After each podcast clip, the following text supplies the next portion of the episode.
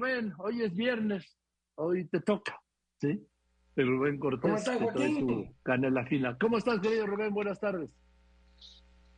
Bien, bien, buenas tardes, Joaquín. Feliz año, feliz año. y Igualmente, feliz eh, año, sí, es cierto. Se, se olvida, con todo el ácido de todo esto se nos olvidan estas cortesías y sobre todo pues, está con los amigos, sobre todo con los amigos. Sí, feliz año, querido Rubén. Es que ha sido un inicio de año caliente, Joaquín. Se ha olvidado de pronto todo con la captura de, de este capo, pero empezó el año caliente, los tres primeros días del año, si recuerdas, casi 300 asesinatos, un promedio de noventa y tantos, casi 100 asesinatos diarios. Eh, después vino todo el asunto este de la corte.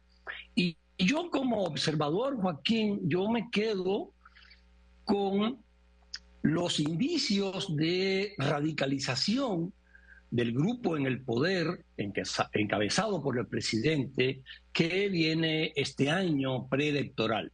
Eh, estos indicios de radicalización de un grupo en el poder que no tiene límites, no tiene límites, el presidente, eh, eh, yo insisto siempre contigo en este espacio que tan generosamente tú me, brindas como parte del equipo, de tu equipo, de decir la oposición activa eh, siempre trata de, quizás por táctica, eh, de decir que el presidente no sabe lo que hace. Creo que el presidente sabe muy bien lo que hace. Con total procacidad, el presidente dijo esta semana que usa de manera política a los pobres para obtener votos. El presidente va a arreciar su campaña, nunca ha dejado de estar en campaña desde los últimos en el último cuarto de siglo no ha dejado de estar en campaña el presidente. Esto de decir con esta procacidad, esta frescura de que utiliza a los pobres como estrategia política, eh, quiere decir que va a radicalizarse. Por ahí el día antes, el Universal arrancó eh, el año publicando, si te acuerdas Joaquín, eh, esta nota de que la Fiscalía de la Ciudad de México, controlada por la candidata evidente del presidente para que lo sustituya, eh, declaró eh, que la ministra que estaba aspirando a, a presidir la Corte no solo no había plagiado su tesis, como se había documentado, sino que era víctima, o sea, fabricó en los hechos un culpable eh, quiere decir, insisto, que es un grupo político que no tiene límites. Eh, una diputada, no sé, eh, Almendaris puede ser, que creo que es empresaria, que cada vez que habla mete la pata un poco más del cuello, dijo, pues ¿qué pasa? No hay problema. Aquí todo el mundo está en campaña, no pasa nada que pagamos espectaculares, a todos lo hacen, o sea, no hay un mínimo de decoro no hay un mínimo de decoro, de cuidado en las declaraciones, en, en los hechos, en el hecho de la fiscalía, en la declaración del presidente, muy fresca, muy espontánea, sí, no pasa nada. Esta diputada eh, eh, eh, que no tiene idea, en una entrevista recuerdo que dijo que la mañanera es una doctrina y el entrevistador le dice, doctrina, dijo usted. No, no dije nada. Así, con un descaro total.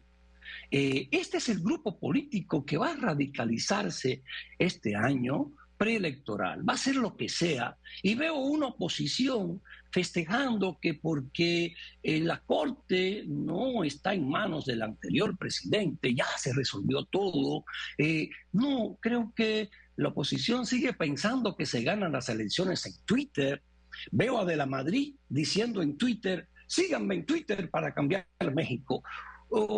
Eh, y el presidente dice, Joaquín, que usa a los pobres de, como manera de estrategia política. Rápido, unas cifras. Eh, hay 22 millones de mexicanos en los planes eh, sociales del presidente. a casi todos les llega algo. Por los jóvenes, por lo que sea. O sea, le llega un dinerito. 22 millones. Veamos rápido, el presidente tuvo 15 millones de votos en el 2006, tuvo 15 millones de votos en el 2012, tuvo 15 millones de votos en las, intermedias pasadas y 15 millones de votos eh, en la revocación de mandato. O sea, el presidente tiene 15 millones de votos cautivos, haga lo que haga, durmiendo, tiene 15 millones de votos. Las, eh, eh, los 30 millones de votos del 18 se dieron por la veleidad, de la clase media que pensaba que no pasaba nada, consideraba al presidente un peligro unos años antes, después dijo, no, no, no sucede nada, ¿no? La izquierda, los políticamente correctos, ahora están aterrados, por cierto, y el presidente con cuatro millones de votos más de los que tiene cautivo gana. Su grupo, en su grupo político gana, sigue en la presidencia y tiene 22 millones de mexicanos en los programas sociales. Eh, una de las ideólogas de, Morena, Jacob Polensky, ya no tiene cargos, pero evidentemente es una de las ideólogas, es el enganche de Morena con, con, con, la, con el castrochavismo eh, continental, evidentemente, lo pone en su Twitter todos los días, así que no estoy inventando nada, no estoy ni siquiera eh, elucubrando, ella lo pone todos los días ahí en su Twitter. Y, entonces ella lo ha dicho, el problema de la clase media es que se olvida de quién lo sacó de pobres. Es un principio leninista, ella no lo sabe, yo creo, lo ha oído a lo, mejor en sus reuniones en La Habana, pero Lenin decía que la clase media es una clase media frívola, es una clase eh, social frívola, traicionera, y por eso hay que eliminarla inmediatamente. ¿Cómo se está eliminando? En casi todos los países donde está este grupo eh, político, el populismo en el poder. Creo, Joaquín, que viene, viene un año de, de radicalización política por parte de este grupo que no tiene límites y ejerce el poder, Joaquín, de una manera despiadada y sin contemplaciones, Joaquín. Bueno, pues gracias, feliz año, ¿eh? Digo, con esta intervención. Gracias, Rubén, te mando un abrazo. Buenas tardes. Ahí vamos. Te quiero mucho, Joaquín. Abrazo. estás muy bien, yo también te abrazo. Y nos vemos el próximo día. Eh, Rubén Cortés.